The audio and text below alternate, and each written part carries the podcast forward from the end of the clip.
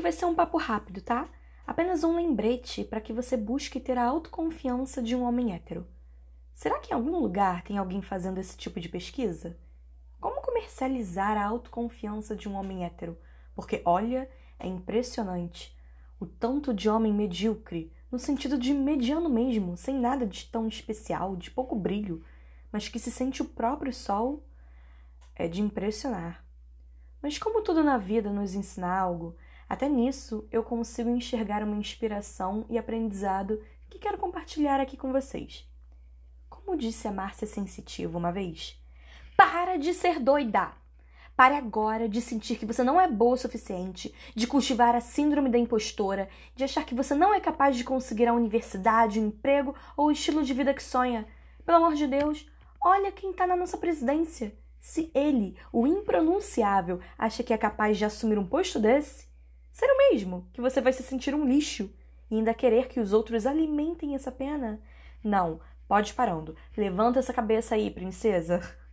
Olha, eu adoro esses papos sobre a lei da atração, que é basicamente você ter fé o suficiente no que você deseja.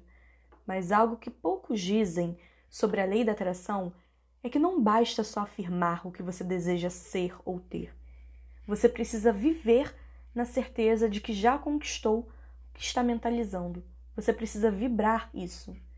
É claro que essa vaga na universidade já é sua. Como não poderia ser? Olha para você toda inteligente, determinada e dedicando boa parte do seu tempo para os estudos. É óbvio que você já conseguiu essa vaga de emprego. Eu já consigo até ver o RH assinando o nome da empresa na carteira de trabalho. Você consegue enxergar? E daí que você não tenha que ser avançado ou um intercâmbio para falar no processo seletivo? Olha o tanto de experiência e conhecimento que você já acumulou.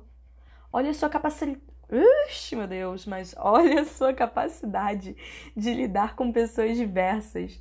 Olha para a sua potência em resolver e aprender o que quer que te apresentem. Então, assim, já deu de só fazer piada, né? Vamos aprender algo com eles e ver como essa atitude pode transformar a nossa vida.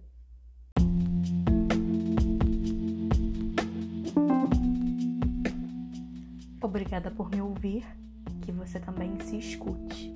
Nos encontramos no próximo episódio ou no Instagram Ser Toda Poesia, se quiser deixar seu comentário. Vou adorar também te ouvir. Que o seu dia seja bom. Um abraço.